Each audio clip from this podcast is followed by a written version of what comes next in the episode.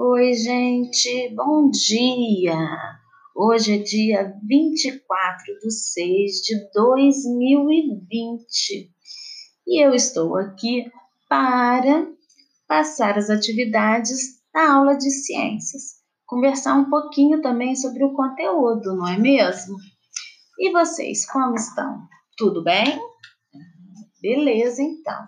Vamos lá? Na folhinha de ciência do dia de hoje, está escrito assim: os seres vivos nascem, desenvolvem, se reproduzem, envelhecem e morrem. Essas diferentes fases da vida de um ser constituem o seu ciclo de vida. Esse ciclo tem duração variável de um, de um tipo de ser vivo para outro. Leia as informações com atenção. Alguns exemplos que indicam a duração média aproximada de vida de alguns animais.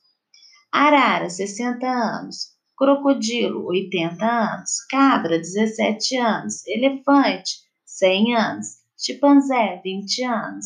Leão, 20 anos. Coelho, 7 anos. Porco, 10 anos. Coruja, 27 anos. Rato, 4 anos. Então, hoje, a, o nosso conteúdo, ele está bem simplesinho, falando de como é o desenvolvimento dos animais. E aí vocês podem ver que está escrito assim: reproduzem-se, envelhece e morre.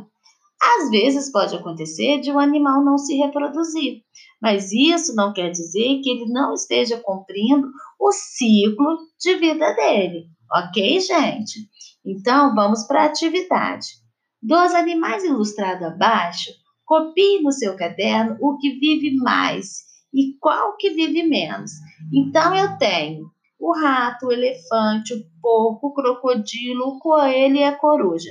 Qual deles é que vive mais? Você vai escrever assim: o que vive mais é o e o que vive menos. O que vive menos é o e escreve o nome do animal.